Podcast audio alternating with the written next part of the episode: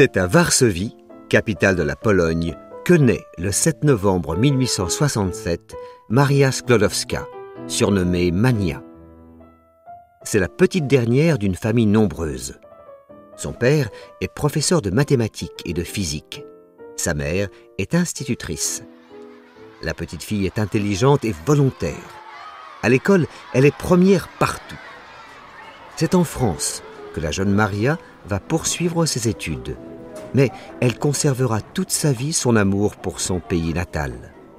Plus tard, ses deux filles, Irène et Ève, parleront le polonais. Admise à la faculté des sciences de Paris, Maria, qu'on appelle désormais Marie, découvre la capitale française.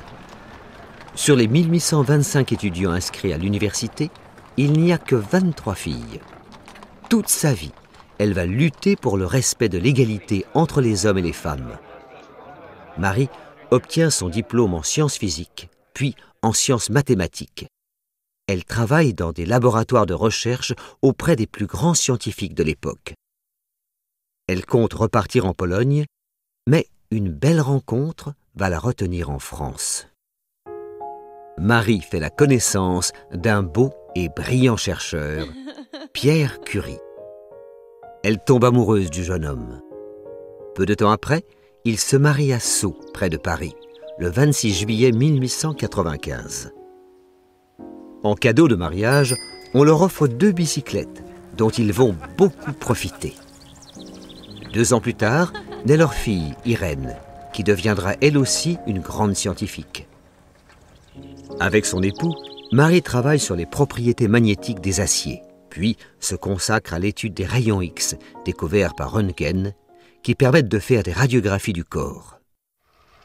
Le couple vit pauvrement Marie coud elle-même les vêtements de sa fille. Les deux chercheurs aménagent un laboratoire, à la fois étable et hangar à pommes de terre, et travaillent sans relâche sur le rayonnement produit par l'uranium, sans aucune protection, car ils ne savent pas que c'est très dangereux pour la santé. Ils découvrent deux nouveaux éléments radioactifs, le polonium et le radium, extraits d'un minerai rare, la pêche blinde. Après de longues années de recherche, c'est enfin la consécration. Marie et Pierre reçoivent le prix Nobel de physique pour leur découverte sur les radiations. La cérémonie se déroule à Stockholm, la capitale de la Suède. Quelques années auparavant, Alfred Nobel, un industriel suédois qui a fait fortune en vendant de la dynamite, a décidé de léguer sa fortune pour que soient récompensées chaque année des personnes qui rendent de grands services à l'humanité. Plus tard, en 1911, Marie sera à nouveau récompensée avec le prix Nobel de chimie. Les Curie sont de plus en plus célèbres. Le couple vient de donner naissance à une seconde fille, Ève. Pierre est professeur à la faculté des sciences de Paris. Mais une voiture à cheval le renverse et il meurt le 19 avril 1906. Quelques jours plus tard, Marie le remplace à son poste d'enseignant. C'est une grande victoire féministe que nous célébrons en ce jour. Note la presse.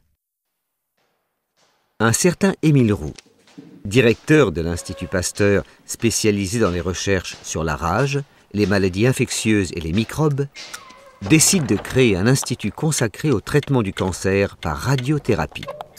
Il est construit rue d'Ulm à Paris. En novembre 1918, Marie Curie y dirige le laboratoire de physique et de chimie. Bien des années plus tard, en 1970, il deviendra l'Institut Curie et un musée consacré à cette grande savante y sera installé. En 1914, la Première Guerre mondiale éclate. Avec l'aide de la Croix-Rouge, Marie met en place des ambulances équipées d'appareils de radiologie. L'armée va les appeler les petites curies en 1916, elle passe son permis pour pouvoir conduire ses véhicules au plus près du front où se déroulent les combats. Elle se fait aider par sa fille Irène, qui n'a pas encore 18 ans. Pendant les quatre années de guerre, elles vont sauver de nombreux blessés. Pour pouvoir continuer à soigner ses malades, Marie a besoin de plus de radium. C'est alors qu'une journaliste américaine décide de l'aider en lançant un appel aux dons. Le 21 mai 1921, Marie prend le bateau pour l'Amérique et débarque à New York, puis se rend dans l'usine de Radion de Pittsburgh. Grâce aux dons collectés, elle peut ramener à Paris le précieux minéral, bien enfermé dans une belle boîte en bois, comme un trésor. Marie Curie est malade, très malade, victime du radium, qui guérit lorsqu'il est utilisé en petite quantité, mais qui détruit le corps si l'on ne s'en protège pas. Marie n'en savait rien à l'époque. Elle part se reposer en Haute-Savoie, à Passy, face au Mont Blanc, où elle décède le 4 juillet 1934. Le 20 avril 1995, en présence du président français François Mitterrand et du président polonais Lech Walesa, les cercueils de Marie et de son époux sont transférés au Panthéon à Paris.